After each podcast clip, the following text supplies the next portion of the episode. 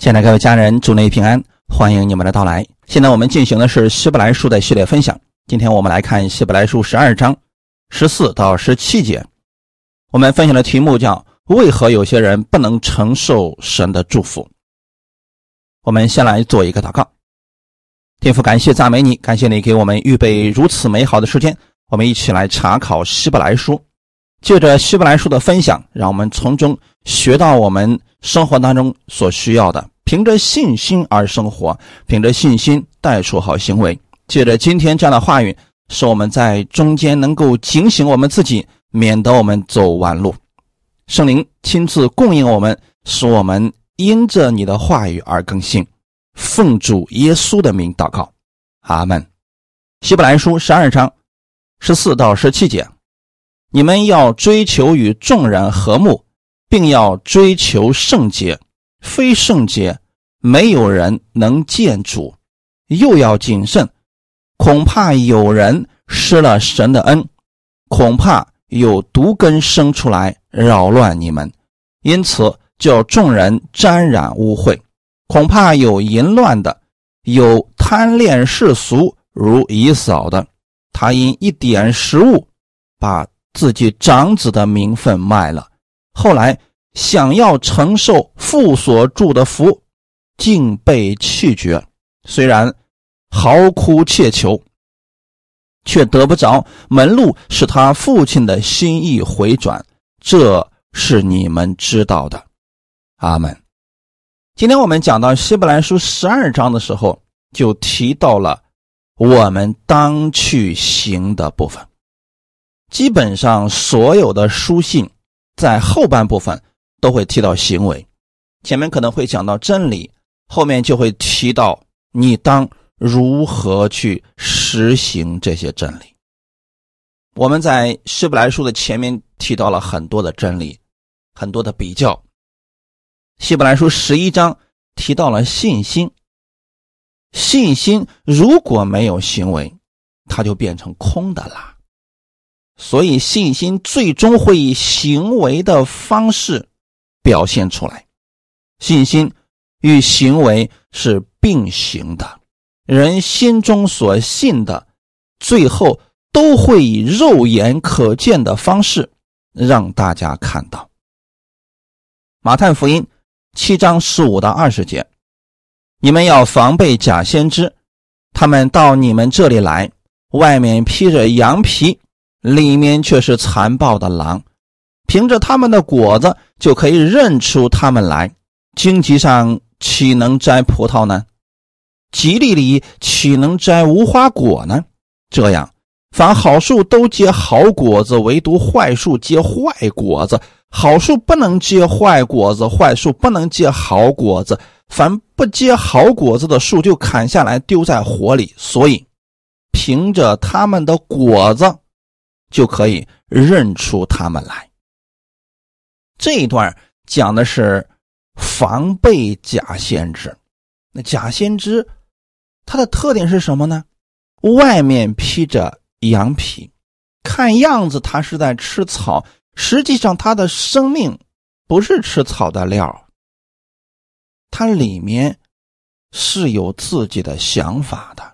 因此，我们要看他们的果子，而不要看他们口中说的是什么。这个很重要，因为假先知啊，口中所说的可能比真先知说的更好听，更能够入人的心。但是，我们要看他们所说的到底是为了什么。好听的话不一定都是好的，有时候还是毒药呢。假先知，他们里面。是残暴的狼，这才是他们的生命。如果一个人信错了，他活出来一定是错的。因此，在这里啊，耶稣让我们透过果子去认树。那信心与行为这一块，我们也可以这样来判断。当你看到一个人的行为经常是这个样子，你可以判断的是他所信的。就是这样的，他们。我说的是经常性的行为，不到因为一个人一次的行为就断定他是一个什么样的人，这样不准确，很容易误判。但是你经过几次之后，你发现他的行事为人的方式都是这样的，那就可以判定他心中所信的、所依靠的，就是这个原则。比如刚才我们所提到的，凡好树结好果子，坏树结坏果子。这个不是说好树上就不会结一丁点的坏果子，也会有啊。你比如说这个苹果树，可能满树的。苹果大部分是好的，也有那么几个坏苹果。你不能说这个树是坏的，这很正常。一两个坏果子嘛，不能说明树是坏的。但如果说出现另外一种情况，满树都是坏果子，只剩下一两个好果子了，那就说明这个树根上出问题了，还是一个经常性的事件，而不是一个个体事件。我们在跟人相处的时候啊。不要只看别人说什么，你更要关注他行事为人如何。这个世界上，能说不能行的人实在是太多了。为什么我们过去有句俗语叫做“日久见人心”呢？你跟这个人相处的时间长了，你就知道他是一个什么样的人了。阿门。其实你说。讲大道理很简单，你去各种短视频的平台，到处都有给你讲大道理的。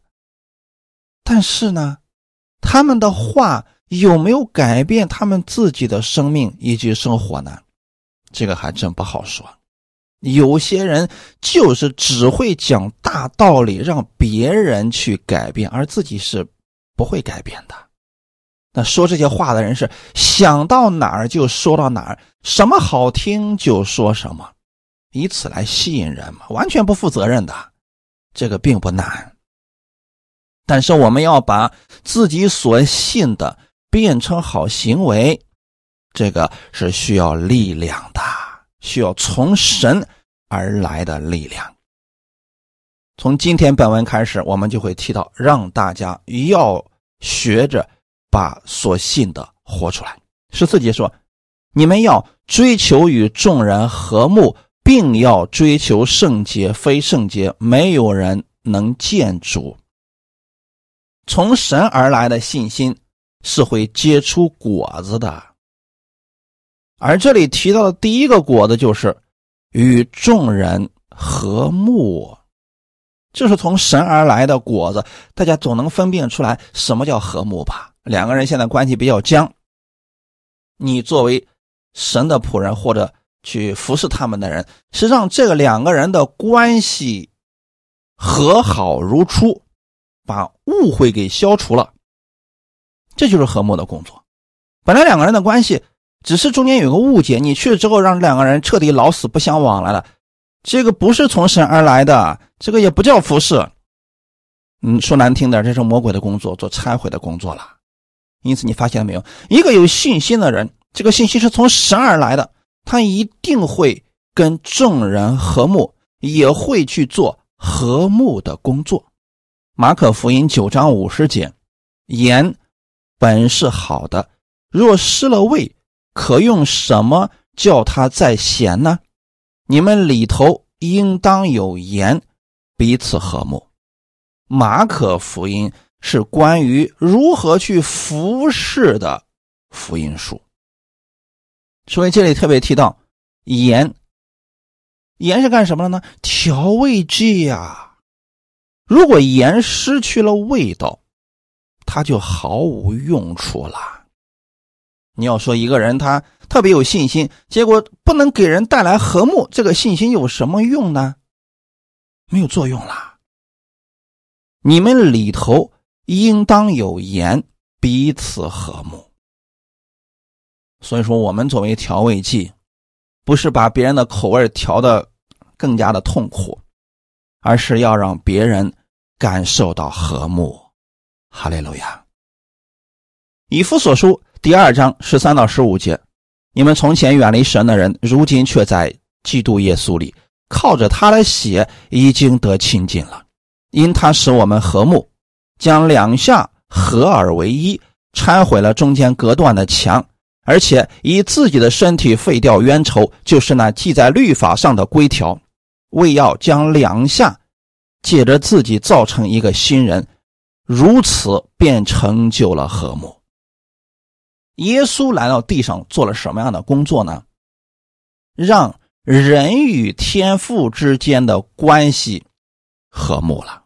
从前我们不接受耶稣的时候，我们都是远离神的人。现在因着耶稣基督，我们在基督里了，靠着基督的血，我们跟神已经亲近了。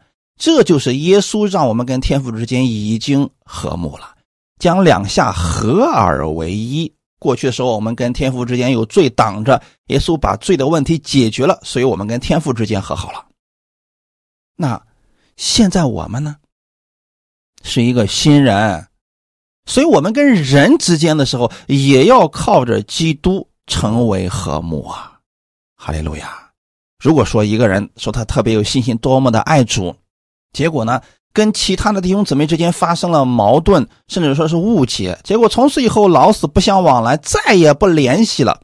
这不是有信心，这也不是和睦气，不是从神而来的工作。因此，我们一定不要去做拆毁的工作，要去做和睦的工作，这才是从神而来的信心所结出来的果子。阿门。罗马书十二章。十五到十八节，与喜乐的人要同乐，与哀哭的人要同哭，要彼此同心，不要志气高大，倒要扶救卑微的人。不要自以为聪明，不要以恶报恶。众人以为美的事，要留心去做；若是能行，总要尽力与众人和睦。有没有发现这些经文是让我们无论到了哪里，我们要把神的信心带出去？那带出去的果子表现出来就是。与众人和睦，跟喜乐的人同乐，与哀哭的人同哭，要彼此同心啊！不要自以为聪明，不要觉得自己就完全正确了，别人的全都是错的。要彼此服侍，彼此同心，要留心去听一听别人所说的。阿门！尽力与众人和睦。第二个，追求圣洁。圣洁的意思是分别出来。当我们信耶稣的那一刻，神把我们从世界当中分别出来，从最终分别出来，从死亡当中分别出来。我们归给了谁呢？归给了基督。我们成为了神的儿子。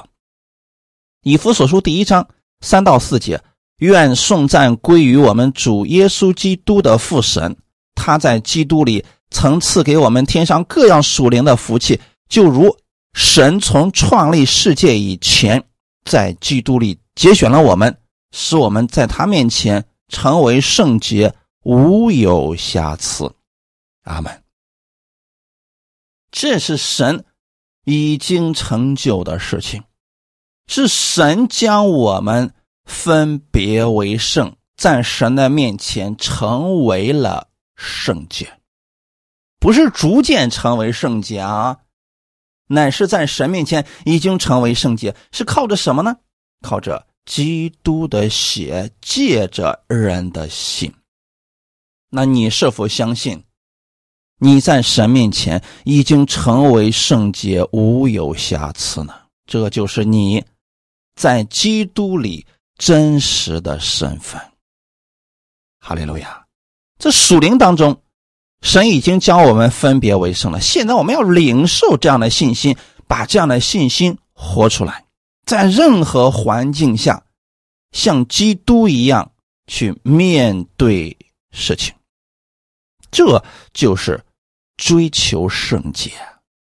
而这里的圣洁，指的是生活，不是生命。我们的生命已经是圣洁的了，非圣洁没人能建筑。表面的意思是，如果不分别为圣，就不能看见主。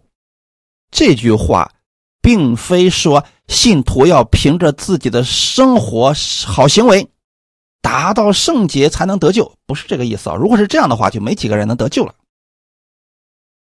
这句话对信徒而言，意思乃是：虽然信徒在基督里已经成为了圣洁，已经得救，不是靠自己成就的，乃是神将我们分别为圣的。但是神对信徒是有要求的，他不希望信徒在得救之后仍然靠自己去过放纵的生活，他希望所有他的儿女都过一种分别为圣的。生活，这就是我们所提到的追求圣洁的生活。这个生活的样式就是耶稣的样式，以耶稣为榜样去生活。阿门。所以说，信徒在信主之后，应当远离罪恶，这是我们要去追求的。就算我们有一天不小心被罪恶所胜了，也应当立即悔改。效法基督，继续生活，不要因此，哎呀，我怎么这么悖逆啊？从此以后就不前进了，这就不对啊！也不能说，哎呀，我犯罪了，我又变成罪人了，这也不对啊！我们身份是不会再改变了，虽然说行为有时候还是会软弱、会跌倒、会犯罪，但是我们依然要追求效法基督而生活，这就是分别为圣的生活，是我们一生需要去追求的部分。第十五节，又要谨慎，恐怕有人失了神的恩，恐怕有毒根生出来扰乱你们，因此叫众人沾染误会。如果信徒没有意识到分别为圣的生活，就很容易失去神的恩典。啊，这里所说的不是不得救了啊。而是在信徒的身上看不到神恩典的彰显，也就是说，他活出来的样子跟世人不信者没有任何区别，甚至在某些方面还不如世人。为什么有一些人他不能承受神的祝福呢？我所说的承受，是指这个祝福临不到他的身上，他也知道。在属灵当中，神已经把各样的祝福都给他了，可是他的生活过得真的挺惨的。这是什么原因呢？因为他失了神的恩。换句话来讲，他并不明白神的恩典，所以他也不会按照神的话语去生活，以至于说他的生活跟不信者。没有任何区别，失败的概率非常的高，所以他也怀疑为什么我信主了看不见神，经历不到神呢？其实，在他的心里边，他根本就没有把神放在首位，也没有想过要按照神的话语而行。更多的可能，这些人只是。例行公事的去听到，今天我去教会了，哎，该到聚会的时候我聚会了。至于去干了什么，听了什么，哎，完全不知道。当时觉得还挺好，挺好的，出了门之后就忘了，一干二净了。那这样的人实际上就是失了神的恩。失了神的恩，会有什么样的事情发生呢？有人说了，那我信主，就算我不经历神的恩典，那也不至于说还不如世人吧。这里就出现了啊！如果失去了神的恩典，就会有毒根生出来。这个毒根可能是指他接受了错误的道理，导致他看不见神的恩典，也没有经历神的恩典。又或者说吧，他根本没有心按照神的话去行，所以他就一定是按照世俗的方式。世俗的思维在想事情，这样的话常常会活在苦读抱怨之中，因为世人就是这个样子嘛。他们遇到不好的事情呢，苦读抱怨。那如果说我们信了主了，我们还是苦读抱怨，那就说明我们的思维方式跟他是一样的呀。当一个人心中有苦读的时候，他会不会自己承受呢？不会，他一定会把自己心里的苦水往出。这个是他们无法控制自己的部分。不管是信的还是不信的，如果说信的人他不明白神的恩典，他也会做这样的事心中苦读的时候，他是见谁都想倒，而且停不下来，反复的吐口水啊，这个苦水呢，听的人是会很痛苦的。但是呢，他是越说越痛苦，你还不好意思打断他。这个时候你会发现，他每次来都说一样的苦楚，说的多了，你也跟他一样苦读了。这就是毒根呐，这个毒根他不会自己承受，他会扰乱他周围所有的人。啊，这样的人他会不断的给身边的人诉苦。如果说听的人没有从神而来的信心抵挡这些，就特别容易被影响，甚至会和他们一样。过去有一个小姊妹，因为没有信主之前有抑郁症，后来被主医治了以后啊，她大发热心。有一天加了一个全是抑郁症的群，啊，这个群里边每天就发各种负面的消息，结果他看到之后，被这些信息影响了，有一天从楼上跳下来死了。我们不对这个事情做评论，我只想告诉大家的是，如果你遇到了身边。这样苦读信息比较多的人，而你自己又无法胜过，最好的方式是先远离啊！这个跟爱心没有关系啊，因为你的生命无法帮助到他，你反而会被他影响。那最好的方式就是远离。我们领受什么样的信息很重要，这就是为什么我总是鼓励大家。要多听神的话语，不要乱听，不要乱看那乱七八糟的信息，不要什么样的信息都接受，这对我们没有好处，反而会让一些信心不坚固的人沾染污秽。他们很多人他不认可这个观点，说：“哎，我想把全世界各样名目的道我都听一听，这有什么错呀？取众家之长嘛。”想法是好的，实际上在操作的时候就会在心里引起混乱。这个不建议大家去尝试啊！哈，感谢主。所以说，如果说一个人失去了神的恩典，那就会有毒根生出来。你看到你身边有些人经常性的啊，我说的是经常性的啊，抱怨苦读，那你可想而知，他每天领受的信息是什么样子。假如他去刷短视频，他希望看到什么样的信息呢？哎，比他更苦的，比他更糟的，跟他说差不多话语的，他能在这些人的身上得到安慰，那结果是什么呢？更加的苦读了。你发现没有？越是这样苦读抱怨的人，你让他去听到，他说听不进去。那为什么听不进去呢？因为他已经失了神的恩典，神的话语对他来说，好像就像安慰不到他一样了。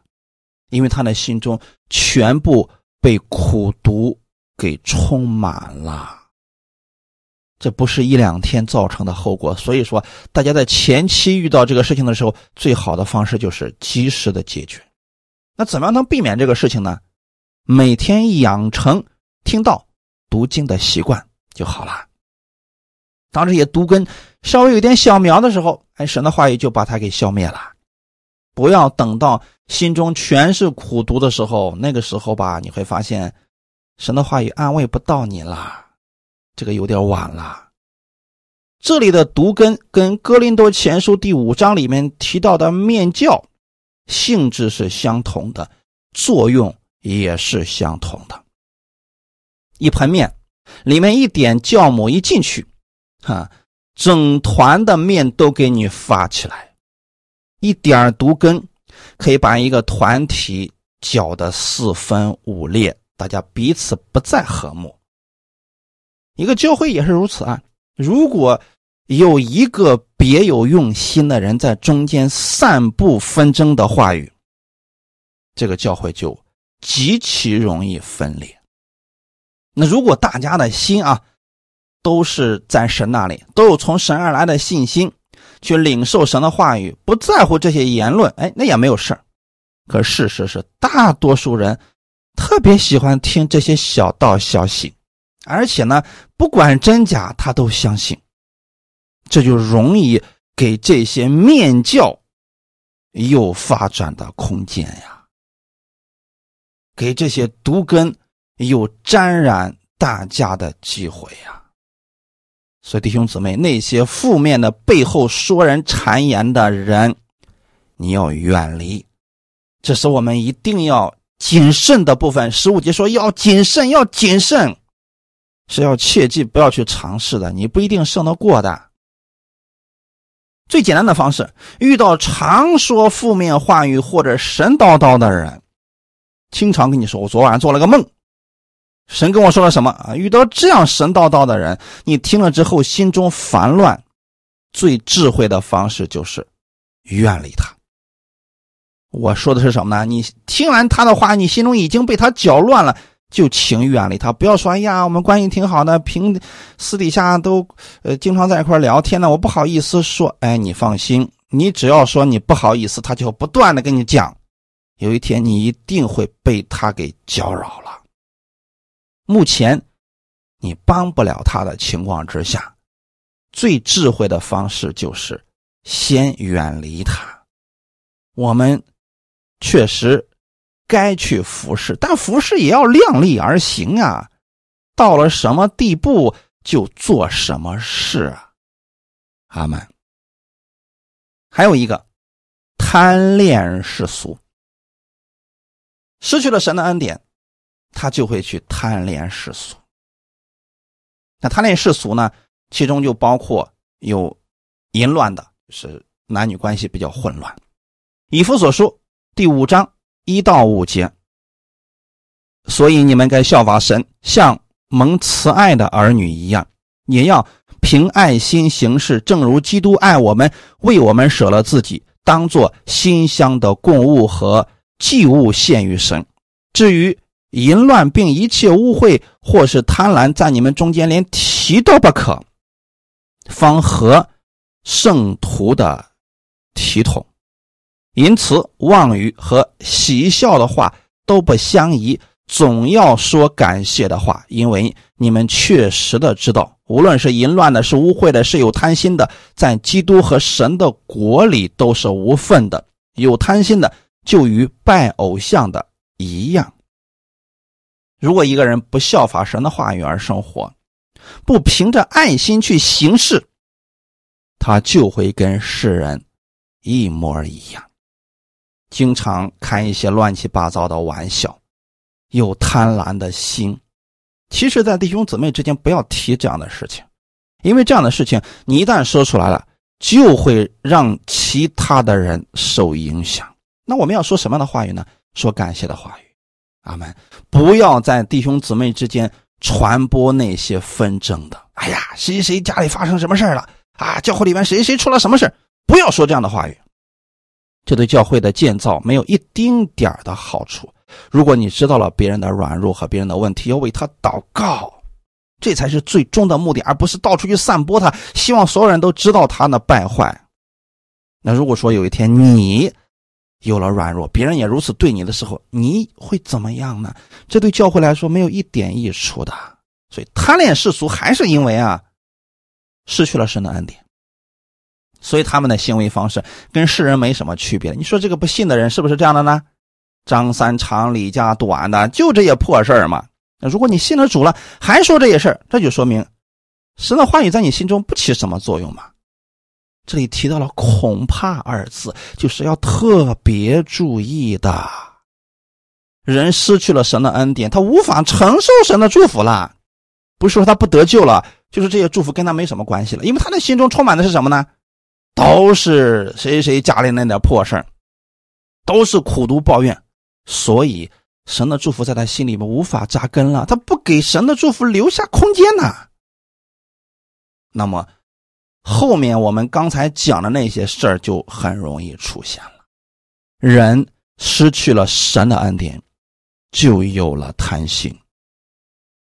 贪心是以自我为中心，因为他不知道神给了他多少祝福，所以才用尽自己的方法想得到别人的一切。在这里呢，圣经上给我们举了一个例子，是以扫，有贪恋世俗如以扫的。他因一点食物把自己长子的名分卖了，后来想要承受父所祝的福，竟被弃绝。虽然好哭切求，却得不着门路，使他父亲的心意回转。这是你们知道的。其实有些人说了，这个例子不应该讲以嫂，应该讲雅各呀，雅各才是抓抓完了自己的，抓别人的。那为什么？这里不用雅各而用以扫呢，因为雅各是特别想得到神的恩典，而以扫是失去神的恩典。这一切本来就是他的，他不珍惜，他不在意。为什么呢？因为你去读关于以扫和雅各的这个故事，你就知道了。姨嫂有一天打猎，从田里面回来，特别的累啊，又累又渴的。这个时候呢，雅各正好有红豆汤，所以姨嫂就说了：“给我一碗红豆汤吧。”雅各是抓住各样机会想得着属灵的祝福，说：“那这样，我们是双胞胎，我其实比你就晚那么几分钟，所以说你把你长子的名分卖给我吧。”似乎看起来是两个小孩子在过家家，当时的姨嫂根本就不觉得，哎，长子的名分有什么呀？给你就给你了。他觉得说，长子的名分不如一碗红豆汤来的实在。在这一点上，圣经上告诉我们，这。是姨嫂轻看了自己长子的名分，他喝完了红豆汤，心中都不觉得自己失去了什么，然后人家就走了，潇洒的离场了。其实呢，透过他卖长子的这件事情，就已经表现出来他对于神的应许、祝福和将来的产业根本不在乎。那你们有没有想过，他为什么会这样呢？创世纪二十五章里边提到，他善于打猎，常在田野。意思很简单呀，人家靠自己就可以过得很好了呀。你看世界上那些人不愿意信耶稣，是不是因为这个原因呢？你靠自己过得很好了，我信什么耶稣啊？今天有很多信徒也是这样，虽然说信了主了。已经接受耶稣为救主了，可是生活当中从来不去依靠耶稣，因为他觉得这些事我自己能应付啊，我已经过得很好了，我为什么要去依靠神？我为什么要每天去读经去听道呢？我可以找一些我所喜欢的东西读一读，不行吗？啊，这里没有不行或者行的概念啊。你今天信了主了，你依然有权柄去做你想做的事情。这是我们每一个信主之人的权柄，没错，神不会强逼你必须要亲近他，只是说，当你不断的把你的时间精力用在去领受这个世界上的知识的时候，你就失去了神的恩典，因为你的心中要么被神的东西充满，要么被世上的充东西充满，不可能两个同时都存在，而且一半一半的，这个人是做不到的。大家能理解我要？告诉你们的是什么吗？姨嫂之所以失去了长子的这个祝福，是因为他心中根本就没有把神的应许当回事，在他的心中，他更加相信的是他手中打猎的器具，他出卖长子的名分不是偶然的。他在未喝那碗红豆汤之前。已经贪恋世俗了，已经觉得靠自己手中的完全可以过得很好了。他过去常在田野里边追逐猎人，会让他有一种自豪感、优越感，靠着自己获取祝福，所以他并没有经历神的恩典，以至于说那一天又累又渴的时候，他就可以把长子的名分给卖了。还是那句话，他是一个实用主义者啊。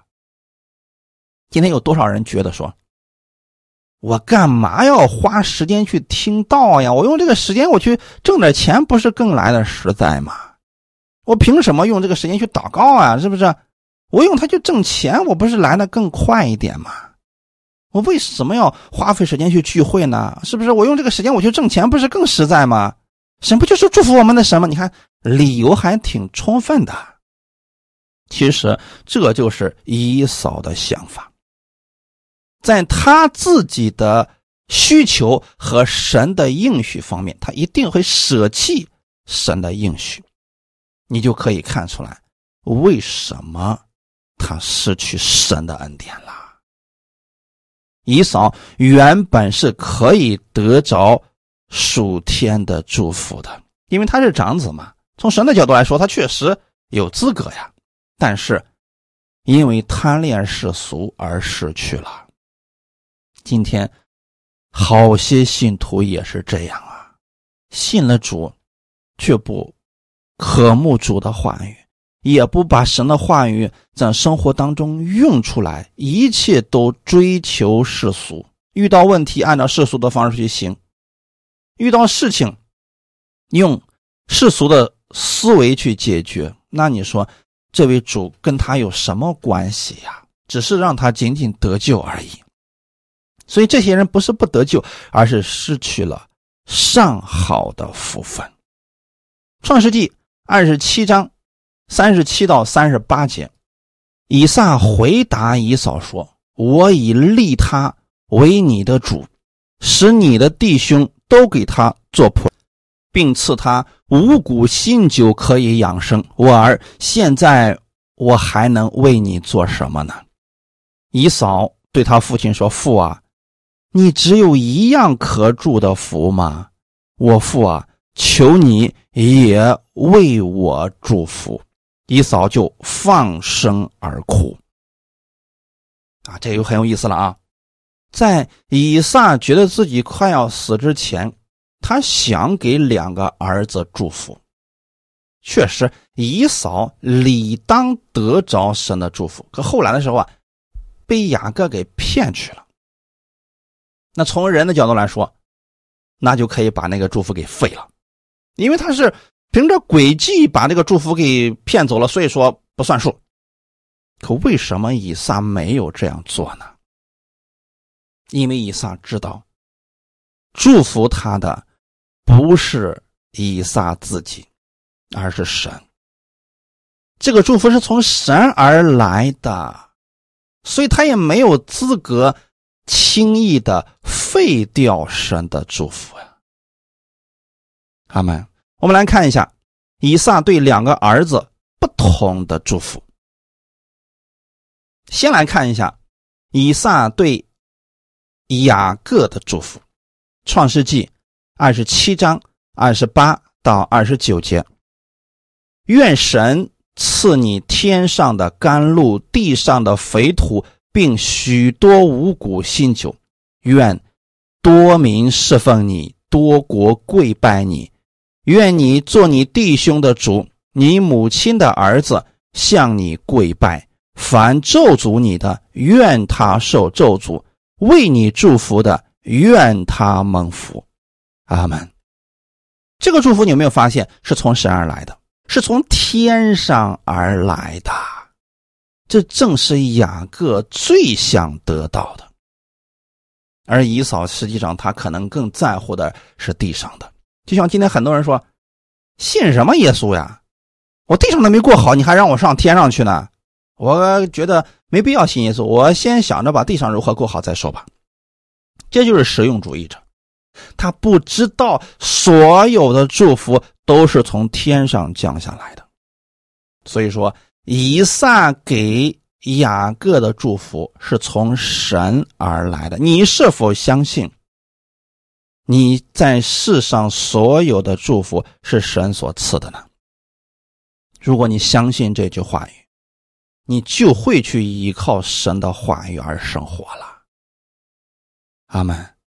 看这句话语：愿神赐你天上的甘露，地上的肥土，并许多五谷新酒。这个跟以扫可不一样啊！以扫可能不在乎天上的甘露，他在乎的是地上的肥土、五谷新酒。他怎么得到这一切呢？靠着自己手中的弓箭，靠着自己手中的力量去打拼。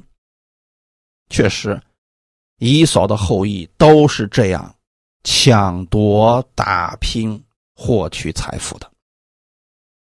而雅各呢，他相信是神赐下来的，他一直都想得到这个祝福，所以他把所有的时间精力都用在如何去获取神的祝福上。这一点是神认可的呀。所以我们不是学习雅各的诡诈骗取，而是学习他非常在乎从神而来的祝福。我们不要。学习某些人，把目光只放在地上，这会让你无法承受从神而来的上好福分的。天上的甘露，地上的肥土，并五谷新酒和油，这些都是神赐下来的。你手中的工作、家庭的和睦、儿女的健康，这些是神赐下来。看起来好像是你在做工，但如果神不开出路，你又发现这有多难吗？特别是在疫情期间，你发现没？一个疫情一来，好了，什么都中断了，是不是我们的生活变得艰难了呢？可如果说神赐给你天上的甘露、地上的肥土，并许多五谷和新酒，那就是说，这些自然界当中没有这些拦阻，你所拥有的一切都是非常顺利的。所以说，这些是从神而来的。如果神不祝福，太难得着了，就算你得着了，你还害怕别人给抢去了呢。二十九节，愿多民侍奉你，多国跪拜你，愿你做你弟兄的主。神赐下来的祝福不仅仅包括你衣食住行都是丰盛的，还包括你心里的满足。神要让你干什么呢？愿多民侍奉你。多国跪拜你，就是你还是有面子的、有尊严的、有荣耀的，这不正是世人所追求的吗？但这些还是神所赐的，还是神所赐的。有很多人想在公司里边走到那个最高的位置上，有很多人想在人间有很高的名气。你知道这些是怎么来的吗？很多人说打拼而来的呀，那就跟姨嫂一样了。其实还是从神那里赐下来的。你把焦点都放在神的身上，追求神的话语，按神的话语去行，神会把你举起来，让多民侍奉你，多国跪拜你，多人佩服你。这才是最简单的方式啊！你母亲的儿子向你跪拜，这指的是神要在你的弟兄当中让你。被举起来，那好些人在弟兄当中总想长长脸，觉得我是在我母亲所有的儿子当中一个最给家人长脸的，那就用什么呢？用自己的功绩，用自己过去的成就来比较嘛。但神赐下的祝福不是这样的，就是神给你的祝福远远的超越了你其他的弟兄的成就，无法比较了。还有一点是什么呢？凡咒诅你的，愿他受咒诅；为你祝福的，愿他蒙福。这是谁做的呢？神做的。这点是人力所不能行的呀。当你靠着自己的力量的时候，别人咒诅你，你可能揍他一顿。那这就是我们能做到的部分了。可是从神而来的就不一样了。如果有人咒诅你，你完全不必要还击。因为神会出手去咒诅他，为你祝福的，神会祝福他。这件事情在亚伯拉罕的身上已经有了应许了。我们也是亚伯拉罕的后裔啊，你是否相信神愿意这样祝福你呢？所以很多人不能承受这些祝福，是因为他们。不信的缘故，他们已经失去神的恩典，靠着自己再去抓了。跟以扫一样了。这个在神眼中就是贪恋世俗，不是说神不喜悦、不高兴，不是，是对我们来讲，可能要花费加倍的努力和汗水。创世纪二十七章三十九到四十节，看一看以撒对以扫的祝福。他父亲以撒说：“地上的肥土必为你所住。”天上的甘露必为你所得，你必依靠刀剑度日，又必侍奉你的兄弟。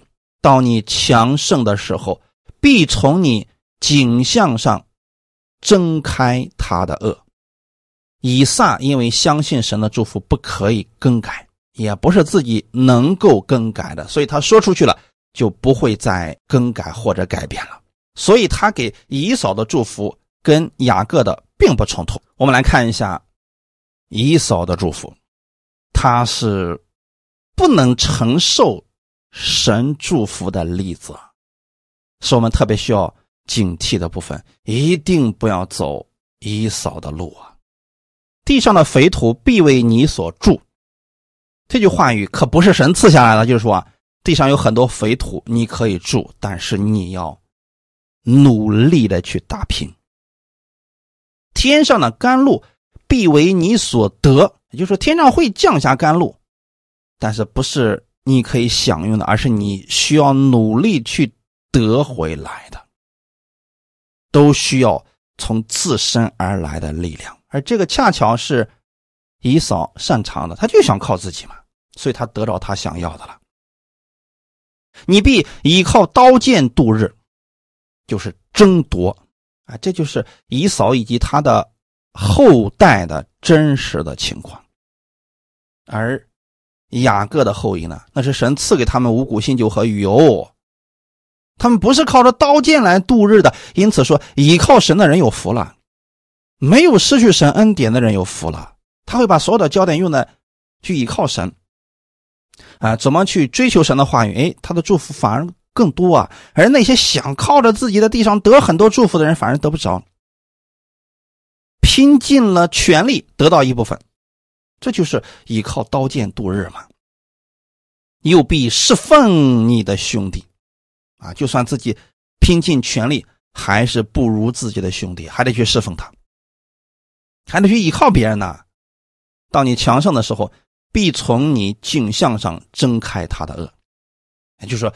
等你拼命的累积累积，哎，财富够了，觉得自己强盛了，你可以挣脱他的恶，就是可以跟他远离一些了。前期的时候，他得靠着他兄弟从神而来的祝福才能度日啊。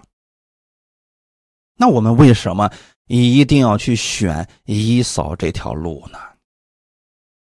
这就是以扫。贪恋世俗的结果呀，是每一个贪恋世俗之人的借鉴。有人说：“我怎么知道我是贪恋世俗的？”就说很简单啊，每一天你在这个地上生活工作，你到底是靠着神的话语，按神的标准去呢，还是按照你自己的或者说这个世上的标准呢？如果按照世上的标准，你放心，一定是以扫的方式；如果按照神的方式，那么就是雅各的方式，那是不一样的。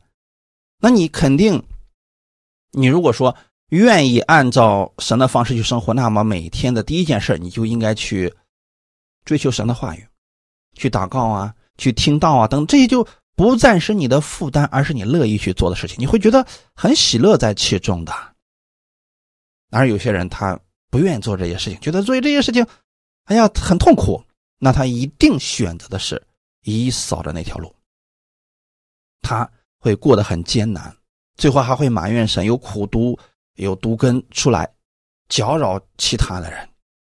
所以说弟兄姊妹，为什么有些人不能承受神的祝福？是因为他们失去了神的恩典。为什么失去神的恩典？是因为他们没有把信心。使用到自己的生活当中，也就是他们所信的和他们的生活脱节了。但愿今天的话语给你们带来一些帮助，让我们信心与行为并行，并且学会把神的话语用在生活当中，你必能看到他话语的大能。好，我们一起来祷告。天父，感谢赞美你，谢谢你借着今天这样的话语来警示我们。我们不愿意失去神的恩典，我们愿意每一天都在神的恩典当中，因为在你的恩典当中，我们会充满喜乐、充满力量、充满平安。如果我们失去了神的恩典，就会有毒根，就会沾染污秽，就会有贪心。就会有世俗上各式各样的烦扰之事。主啊，你是赐福给我们的神，请你帮助我们，让我们的心，让我们的眼目常在你的话语上，以你的话语成为我们生活的标准而生活。我不管我们周围的人怎么样生活，我愿意按照你的话语而生活。请你赐给我力量。感谢赞美你，一切荣耀都归给你。奉主耶稣的名祷告，阿门。